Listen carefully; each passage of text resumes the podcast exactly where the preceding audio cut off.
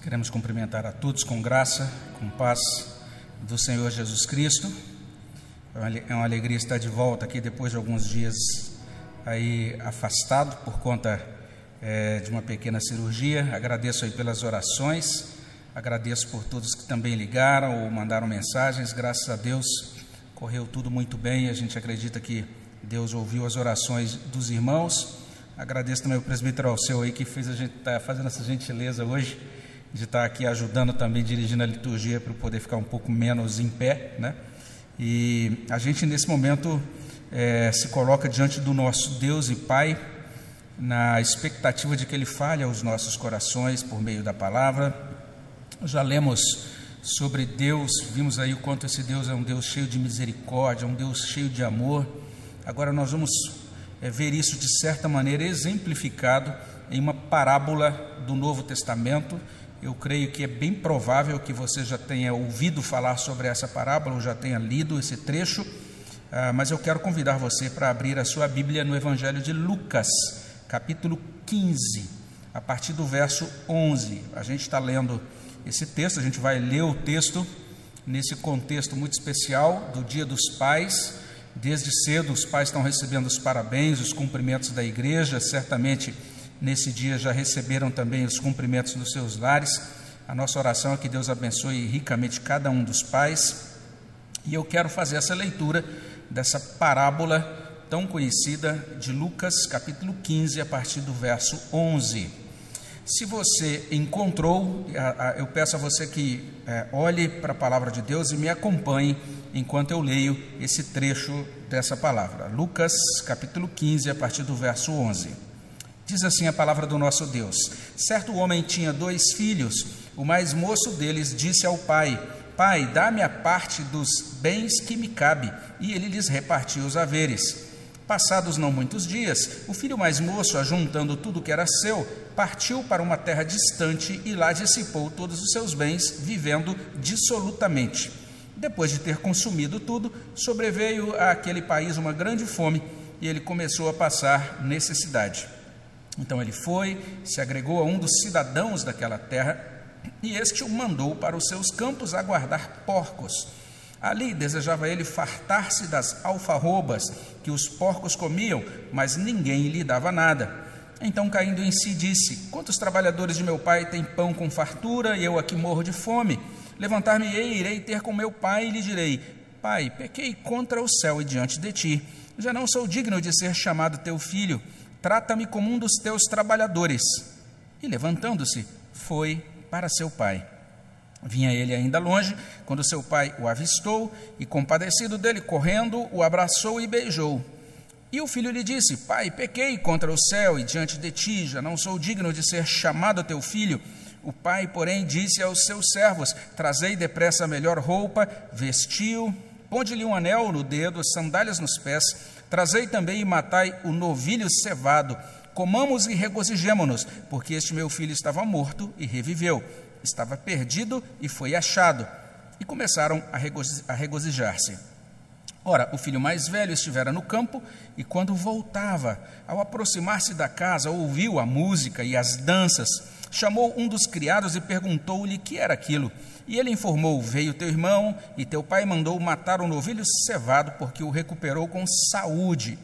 Ele se indignou e não queria entrar. Saindo, porém, o pai procurava conciliá-lo. Mas ele respondeu a seu pai: Há tantos anos que te sirvo, sem jamais transgredir uma ordem tua, e nunca me deste um cabrito sequer para alegrar-me com os meus amigos. Vindo, porém, esse teu filho, que desperdiçou os teus bens com meretrizes, tu mandaste matar para ele o novilho cevado. Então lhe respondeu o pai: Meu filho, tu sempre estás comigo, tudo o que é meu é teu. Entretanto, era preciso que nos regozijássemos e nos alegrássemos, porque este teu irmão estava morto e reviveu, estava perdido e foi achado. Vamos orar. Senhor, obrigado pela bênção da tua palavra, pela, pelo privilégio de podermos prestar culto ao Senhor.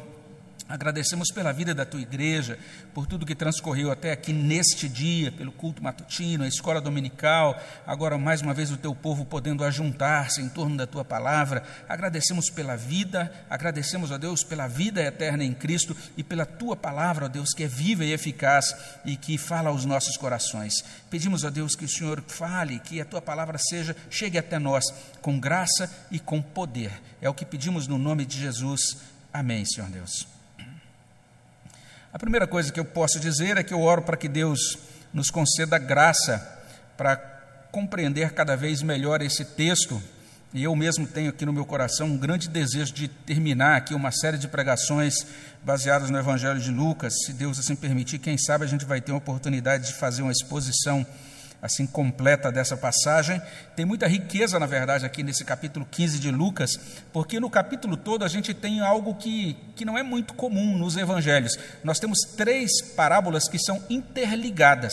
Cada uma se comunica com o outro, as três estão comunicando uma mensagem, de certo modo assim, comum essas três parábolas, elas são, estão aí para responder uma questão que é levantada no início desse capítulo 15. Se você olhar para o capítulo 15, versos 1 e 2, você vai encontrar lá o seguinte: Aproximavam-se de Jesus todos os publicanos e pecadores para o ouvir, e murmuravam os fariseus e os escribas, dizendo: este recebe pecadores e come com eles. Então, essa é a questão. Nós temos essa liderança de Israel olhando para Cristo, questionando o Redentor, porque ele está comendo com os pecadores, porque ele está recebendo, está acolhendo pecadores. E, na verdade, eles estão vendo esse grande movimento em torno de Jesus. Algumas pessoas que eram tidas como, como desqualificadas ou impuras, inclusive diante da lei cerimonial judaica, sendo acolhidas e recebendo a ministração amorosa do Senhor Jesus Cristo. O Senhor responde a esse questionamento dos líderes judaicos com essas três parábolas: a parábola da ovelha perdida, nos versos 3 a 7, a parábola da moeda ou da dracma perdida, nos versos 8 a 10, e essa parábola que a gente pode chamar de parábola dos filhos perdidos. De modo popular, ela é chamada de parábola do filho pródigo. Se você tem inclusive a nossa tradução, vai ter lá um título editorial, né? A parábola do filho pródigo mas seria muito melhor a gente chamar essa parábola de parábola dos filhos perdidos. Todas essas parábolas, ou seja, desde a primeira desse capítulo, estão destacando alguns elementos, alguns temas que são muito comuns. Primeiro, tem algo que se perde, algo ou alguém. A ovelha, a moeda, e aqui na última parábola, o filho mais novo que vai embora e o mais velho que não quer entrar. Então, isso é comum em todas as parábolas. Em segundo lugar, a gente tem aquilo que é perdido e que passa a ser encontrado. Algo que era perdido, outrora estava perdido, agora é encontrado. Com exceção do filho mais velho, parece que a, a história, o capítulo termina com essa situação, esse status de salvação do filho mais velho em aberto, porque esse filho mais velho representa os fariseus e os escribas. Você vai poder entender isso melhor. Outra tônica das parábolas é que encontrar o que se havia perdido produz grande alegria. Então, um tema muito comum aí é o tema da alegria. Está nos versículos 6, 9, 23, 24, 32. É, sempre quando aquilo que estava perdido é encontrado, então ocorre uma festa. Esse pastor ele chama os amigos e dá e faz uma celebração em casa. Aquela dona de casa também chama os vizinhos e faz uma celebração porque encontrou a moeda. E também esse pai dá uma grande festa e celebra, se regozija regozija, convida todos a se regozijarem por causa do filho que estava perdido e que agora foi encontrado. Então, realmente, esse é um capítulo da Escritura que vale a pena a gente olhar de novo com mais vagar, se Deus assim permitir, vamos fazer isso. Mas o que eu quero fazer hoje é algumas poucas considerações, especialmente olhando para essa ocasião do Dia dos Pais. A minha oração é que a gente possa. É, ser edificado, que Deus possa, possa abençoar os nossos corações, que Ele receba glória e que a gente seja amparado e ajudado naquilo que a gente vai colocar aqui para os irmãos. É claro que esse pai da parábola dos filhos perdidos aponta para Deus, a gente sabe disso, especialmente as pessoas que já nasceram em igreja, que já ouviram muitos ensinos sobre essa parábola, compreendem isso muito bem.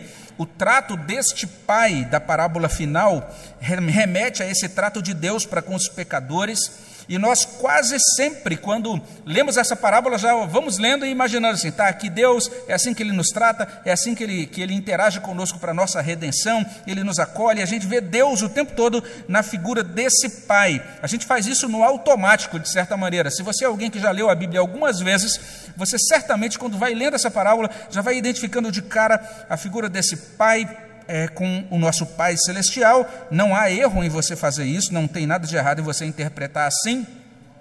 Mas a gente nunca pode perder de vista que Jesus está usando a figura de um Pai humano. Existem aspectos aqui da experiência desse pai que não podem ser aplicados a Deus. A gente vai, vai, vai verificar esses aspectos nessa noite, não é?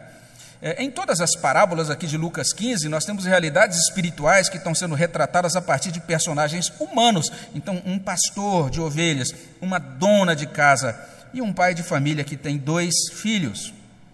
É claro que sim, esse pai da parábola nos faz pensar, compreender coisas preciosas acerca da paternidade de Deus, mas a parábola perde muito impacto se a gente não considerar esse pai como um pai humano. Então a gente tem um estudioso, um irmão chamado Kenneth Bailey, e ele está muito correto quando ele diz o seguinte: que aqui se trata de um pai, um pai singular. Ele diz o seguinte: esse pai continua sendo um pai terreno. E isso é incrível. E esse estudioso, ele cita um outro estudioso, um intérprete antigo, um patriarca oriental chamado Ibrahim Said, e esse estudioso antigo escreveu o seguinte: o pastor na sua busca da ovelha e a mulher na busca da moeda não fazem nada de extraordinário, além do que qualquer pessoa faria em seu lugar. Mas as atitudes que o pai toma na terceira história são únicas, maravilhosas, não foram tomadas por qualquer pai no passado. É nesse sentido que a gente pode dizer que a parábola revela o coração de um pai, um pai terreno, um pai humano. Não é um pai qualquer, mas esse pai que encarna o Evangelho nesse relato do Evangelho de Lucas. Então, de uma maneira um pouco diferente nessa noite, uma maneira muito mais tópica né, do que expositiva, eu quero propor que esse pai, na parábola de Lucas, nos mostra três coisas. Primeira, ele nos ensina a amar sem controlar. Segunda, ele nos ensina a continuar sendo pais, mesmo quando os filhos insistem em se distanciar de nós. Terceira coisa que ele nos ensina, ele nos ensina a nos alegrar com o bem e com a salvação dos nossos filhos. Essas três coisas são, de, certa, de certo modo, apresentadas ou exemplificadas por esse pai da parábola de Lucas, capítulo 15. Vamos ponderar um pouquinho sobre o coração deste pai. Ele nos mostra o que é, em primeiro lugar, amar sem controlar. É nesses termos que é um pai humano. Não se trata de Deus, é, Deus é soberano sobre tudo, ele faz o que quer. A Bíblia diz que Deus move o coração do rei, como ele, ele, ele, ele, ele configura a, a, direção dos riachos. Né? Deus é poderoso para modificar o coração, para agir de dentro para fora de forma eficaz, infalível, incontestável. Deus é soberano sobre tudo e sobre todos. Mas perceba bem, no caso desse pai, é um, é, nós estamos vendo aqui um ser humano que ama, mas que ele não consegue controlar os filhos. O texto já começa assim: certo homem tinha dois filhos. O mais moço deles disse ao pai: Pai, dá-me a parte dos bens que me cabe. E aí o texto diz: Ele lhes repartiu os haveres. Pois bem, se a gente entende isso sem prestar atenção de que nós estamos diante de um, uma figura humana no contexto do primeiro século, a gente não recebe o impacto da parábola. Porque nós temos aqui de fato um homem, um dono de bens, um, um, dono, um dono de haveres. Nós temos aqui essas palavras, bens e haveres, é a mesma palavra no original. Essas palavras estão falando de propriedade, de herança.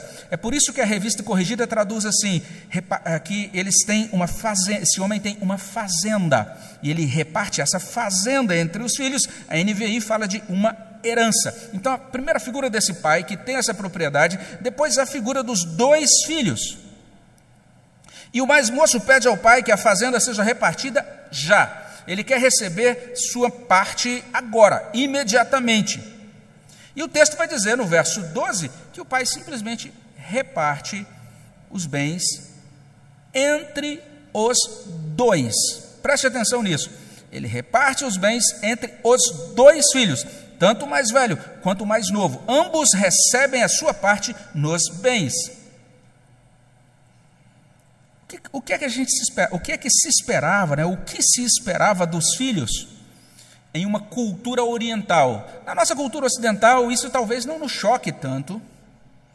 Mas o que se esperava, por exemplo, do filho mais novo? Numa cultura oriental, o que se esperava do mais novo é que ele nunca fizesse um pedido desse.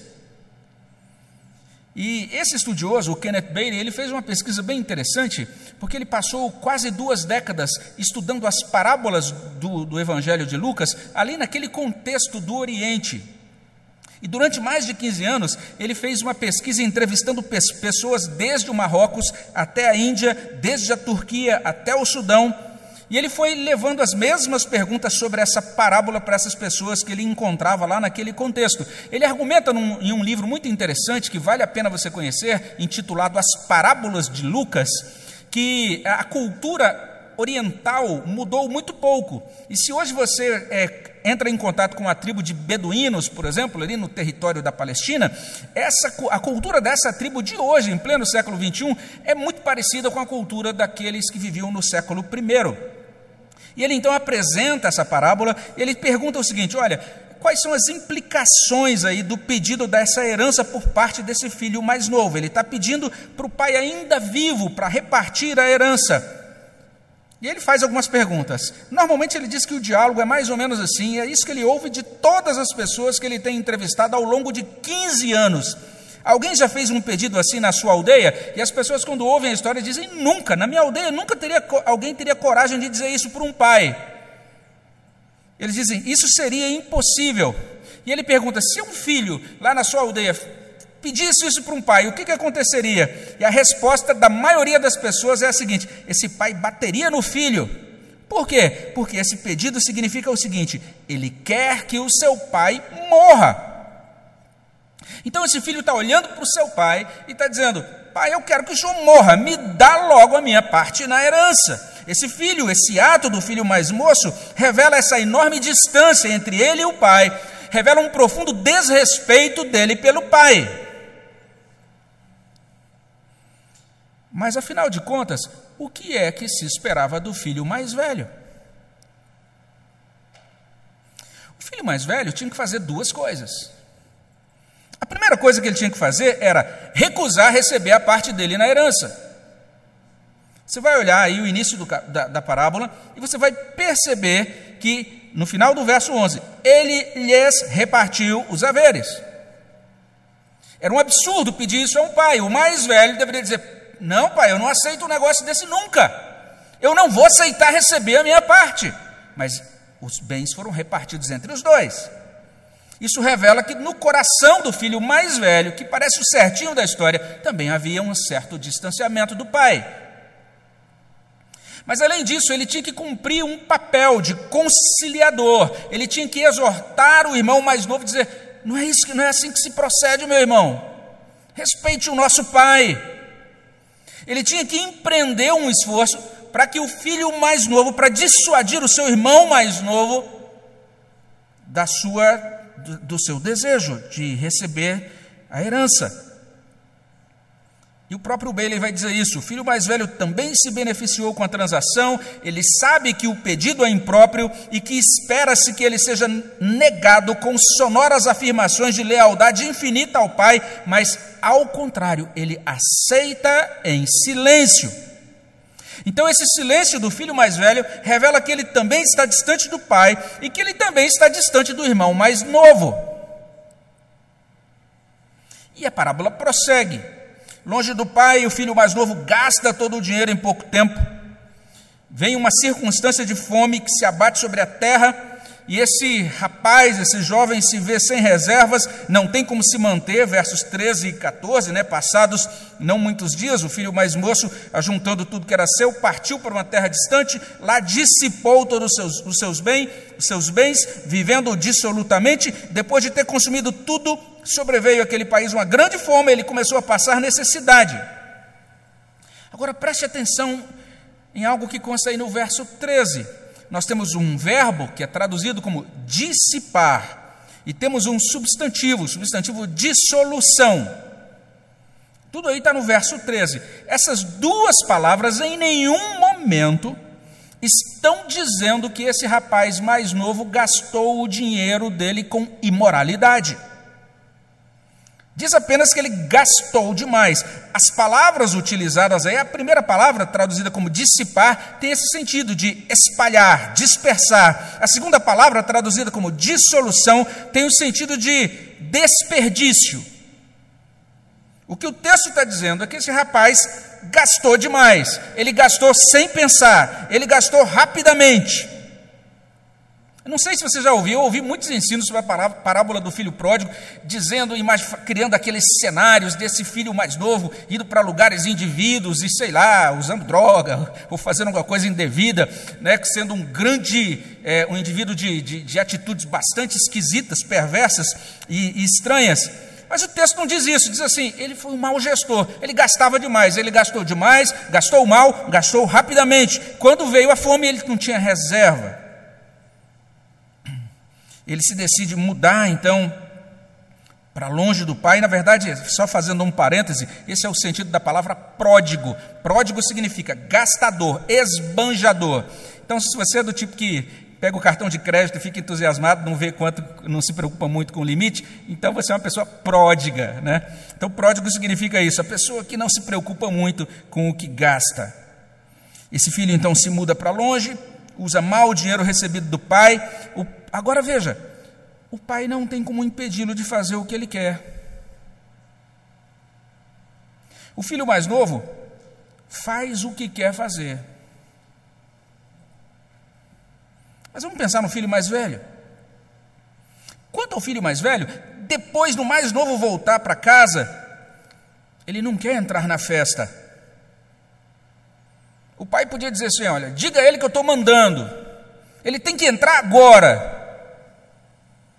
Ao invés disso, o verso 28 diz assim: que o pai sai e procura conciliá-lo. E o verbo aqui é bem interessante. A revista corrigida diz: o pai insta. A NVI vai dizer: o pai insiste. A, a, a nova Almeida atualizada vai dizer assim: o pai tenta convencê-lo. Tenta convencê-lo. Quem é esse pai da parábola de Lucas? Um ser humano como outros pais humanos, ele ama os seus filhos. Mas ele não consegue controlar todos os sentimentos, atitudes e comportamentos dos seus filhos.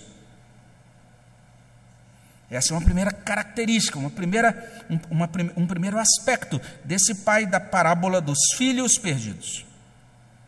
Mas não é apenas isso. Esse pai nos mostra que é preciso, em segundo lugar, continuar sendo pai mesmo quando os filhos insistirem em se distanciar. É isso que esse pai faz. A gente já viu que ambos os filhos desta parábola se distanciam do pai, mas mesmo assim, mesmo com os filhos insistindo em se distanciar, o pai continua sendo pai. Todas as parábolas de Lucas 15 têm essa ênfase em procurar e achar procurar e encontrar. Está lá no verso 4, no verso 6, no verso 8, no verso 9.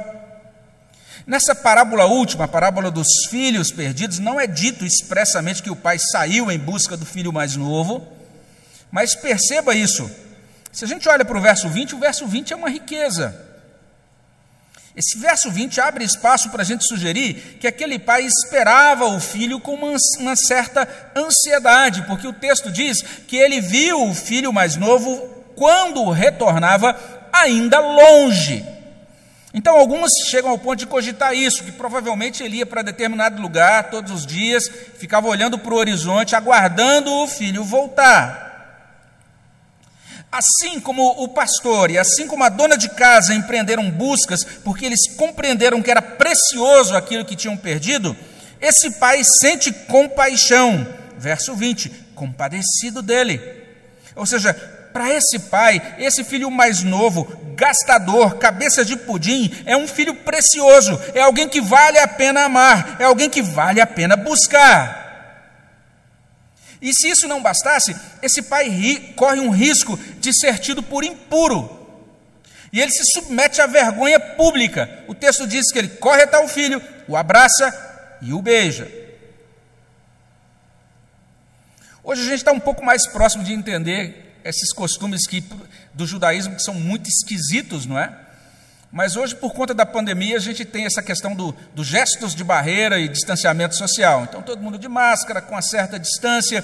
A gente chega para uma pessoa querendo abraçar e nota que tem que guardar uma certa distância por causa de risco de contaminação. No judaísmo, essa ideia é uma ideia que está presente desde as raízes, desde as origens do judaísmo.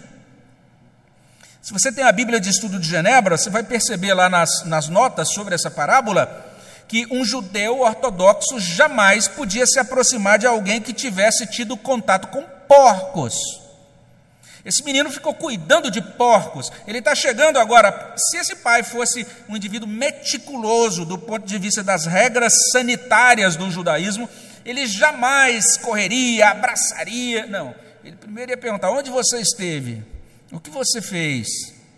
Olha, toma um banho, se purifique lá, depois a gente, eu posso até me aproximar de você. Mas não é isso que esse pai faz. Jesus está apontando diretamente para o contato dele próprio com os pecadores. Ele estava sendo questionado por isso. Olha só, Jesus se contaminando, se tornando impuro, tendo contato com essas pessoas esquisitas, esses publicanos, esses pecadores.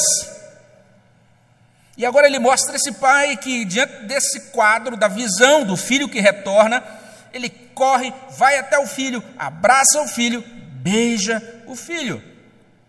Outra coisa que era considerado uma vergonha, uma indignidade, era um homem já maduro, um homem já, especialmente já a partir dos seus 40 anos, um homem já amadurecido, ele jamais podia correr na rua. Era considerado uma indignidade.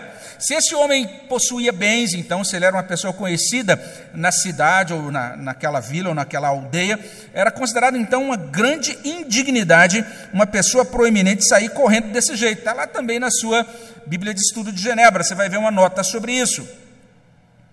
O beijo, a roupa, o anel, as sandálias, o novilho cevado, a festa estão informando algumas coisas, uma coisa muito preciosa.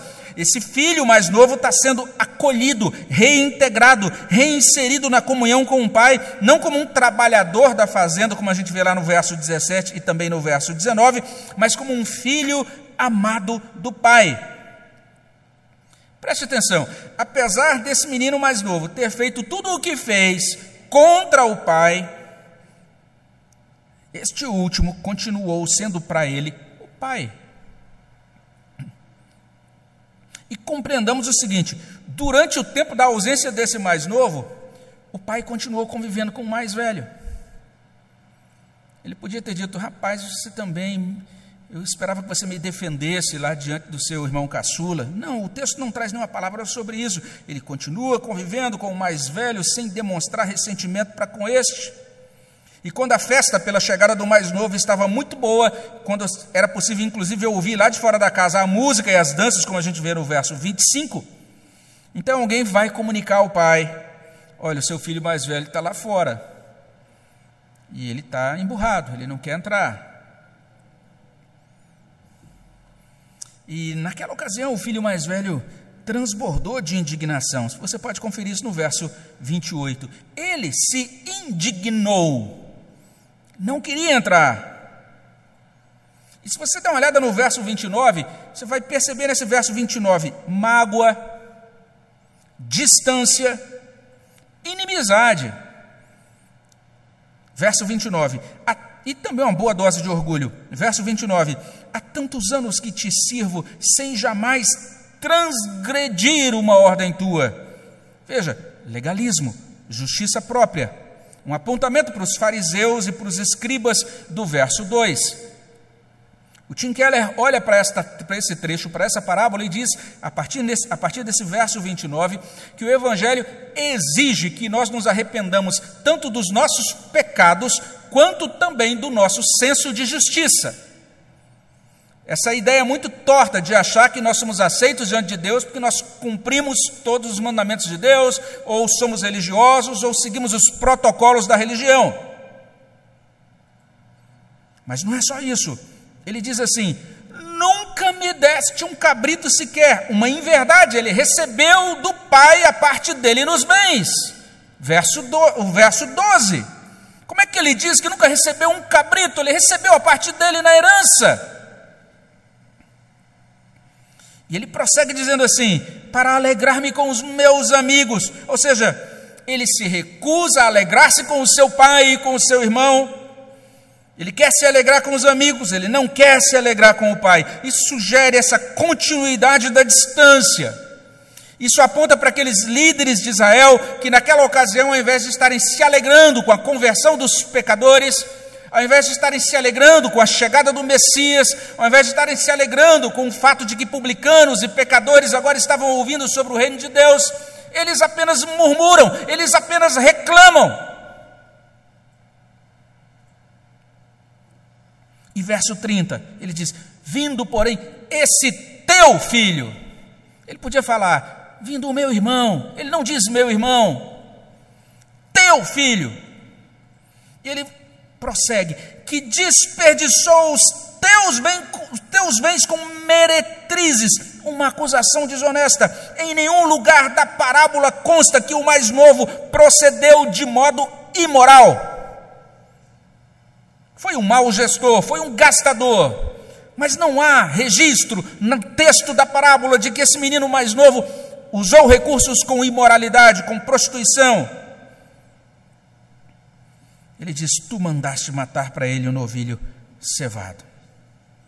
E apesar dele demonstrar, dele destilar todo essa, esse azedume, o pai continua interagindo com ele. Na verdade, a parábola termina com o pai tentando conciliar esse filho mais velho.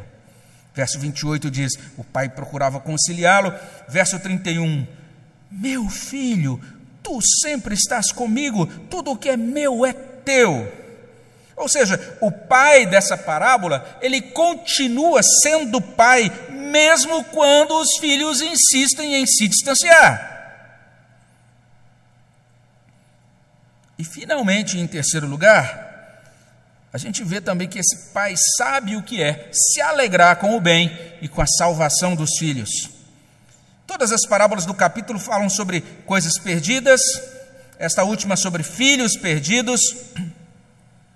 A perdição do filho mais novo é expressa desde o início, como a gente viu, mas ela vai se aprofundar especialmente nos versos 15 e 16, quando ele se torna guardador de porcos em uma terra pagã, no verso 15, quando ele disputa comida com os porcos, no verso 16, até que ele cai em si e decide voltar para a casa do pai, nos versos 17 a 20.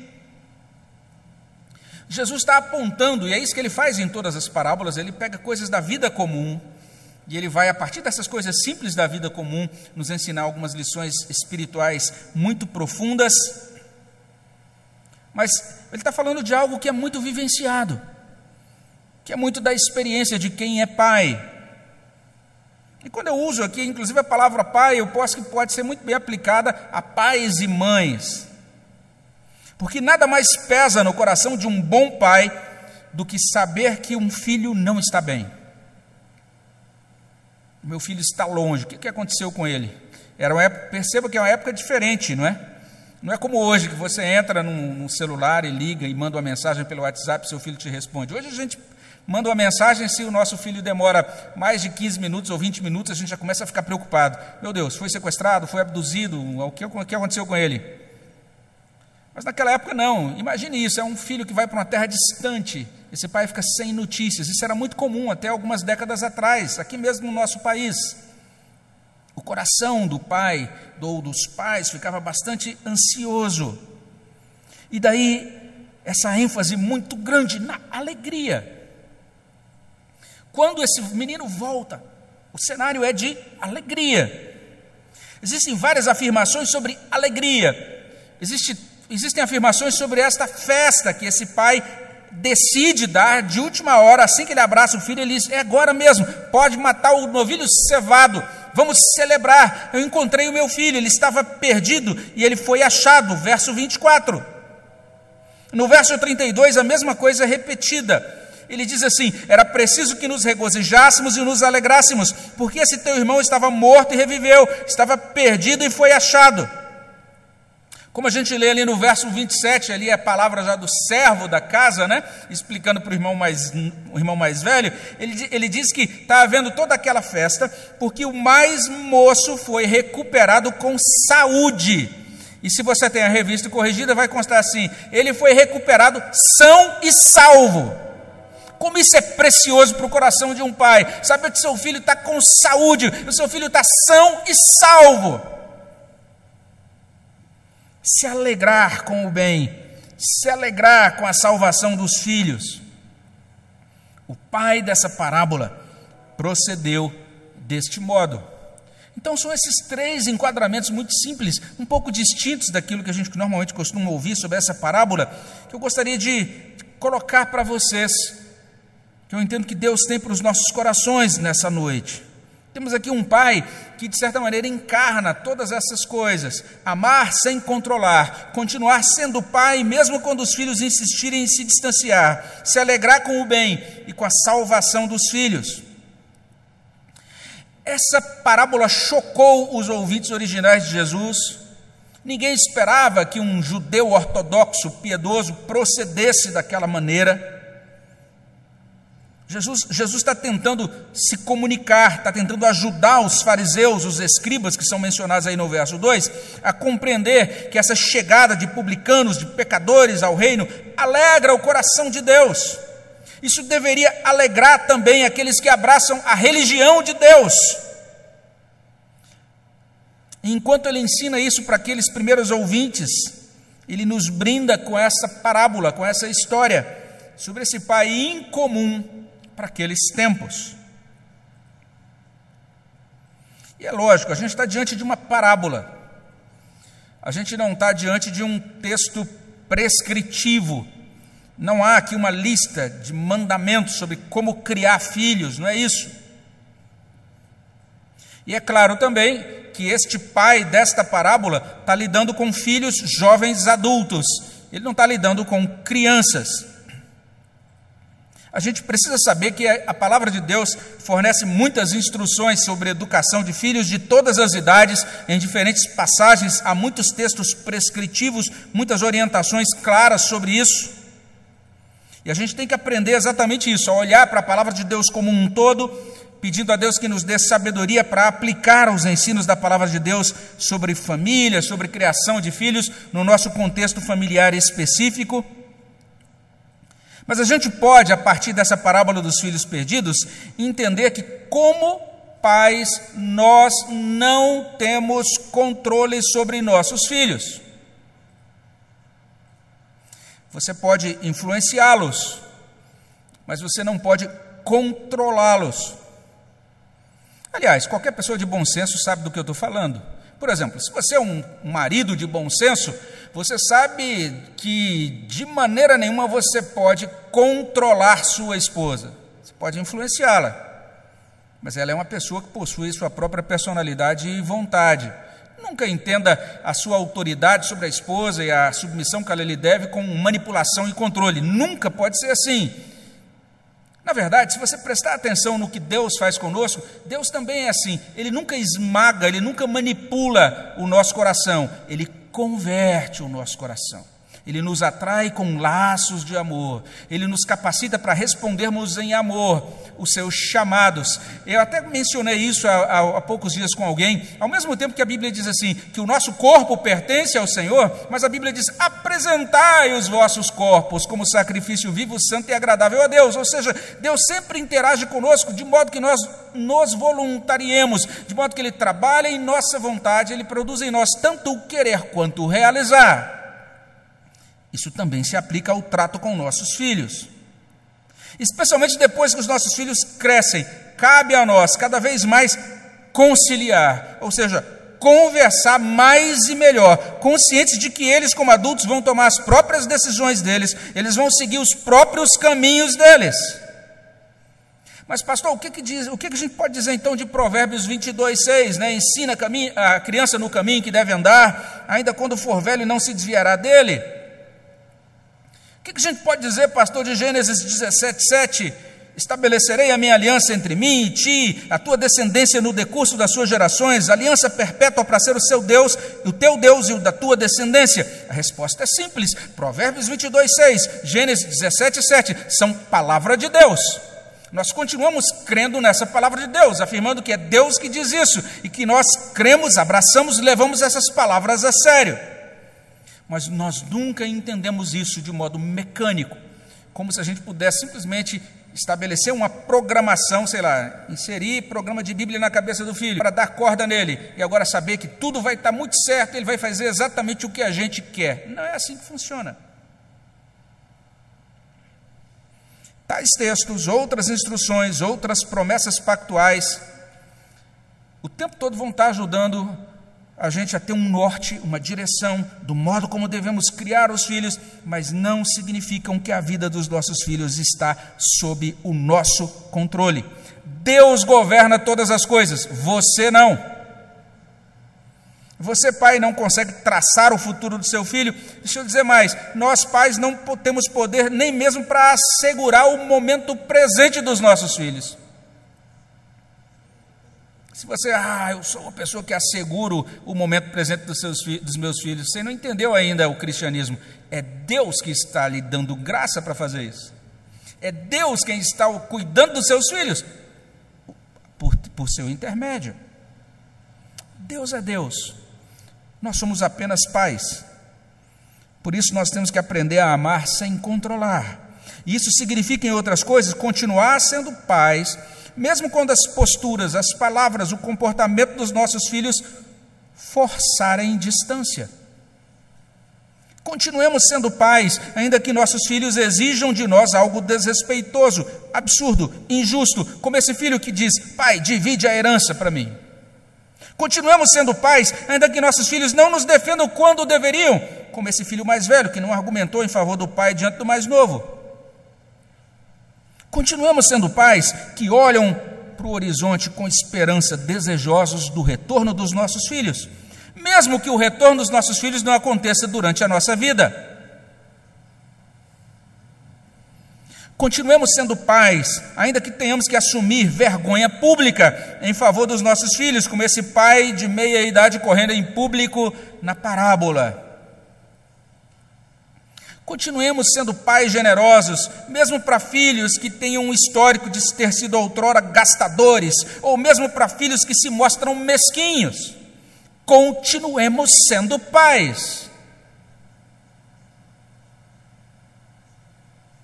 E que Deus nos dê graça como pais para ver nossos filhos retornando e para acolher nossos filhos. Que Deus nos dê graça para que nos alegremos em e com os nossos filhos. Que Deus nos dê graça para vê-los bem e para vê-los participantes da salvação. Amém? Vamos orar ao nosso Deus. Abençoa, Pai, os nossos corações, ajuda-nos a sempre lembrar desse amor do Senhor incondicional, maravilhoso que nos abraça, nos acolhe no Evangelho de Cristo. Ajuda-nos, ó Pai, a como pais também refletir este Evangelho nós estamos diante de um relato, ó Deus, tão instigante, que nos coloca diante, ó Deus, de, um, de uma figura que é, nos motiva, Senhor Deus, a pensar em Deus no seu tratamento com os pecadores e que deveria também nos ajudar para que nós pudéssemos, ó Deus, caminhar aqui nessa terra, junto com os nossos filhos, ó Deus, de maneira mais agradável ao Senhor e de maneira que reflete o teu Evangelho. Abençoa os nossos corações, ajuda-nos a colocar toda a nossa confiança. E tudo aquilo que é precioso para nós, inclusive os nossos filhos, unicamente nas tuas mãos, a confiar que é o Senhor quem cuida de nós, é o Senhor quem cuida de nossa família, é o Senhor quem cuida, assim como o Senhor é o Senhor quem cuida da tua igreja. O Senhor tem demonstrado isso de diversas maneiras. Nós louvamos ao Senhor por tudo que o Senhor demonstra acerca disso na tua palavra e por tudo que o Senhor já tem demonstrado nesse momento tão diferente da história. Um momento, ó Deus, que também nos desafia, nos desconcerta, mas o tempo todo nós temos podido olhar para o alto e dizer: Deus é o nosso Senhor, Deus está conosco e Deus tem nos ajudado em todas essas ocasiões. O Senhor continua sendo esse Deus fiel, o Senhor é o Deus que de modo muito gracioso, caminha com a tua igreja e caminha com as famílias da tua igreja. Nós suplicamos desse Dia dos Pais que o Senhor derrame sobre cada pai a graça e a provisão do teu espírito, que o Senhor derrame sobre cada família da tua igreja a tua bênção, o teu favor, para a glória do teu nome, no nome de Jesus. Amém, Senhor Deus.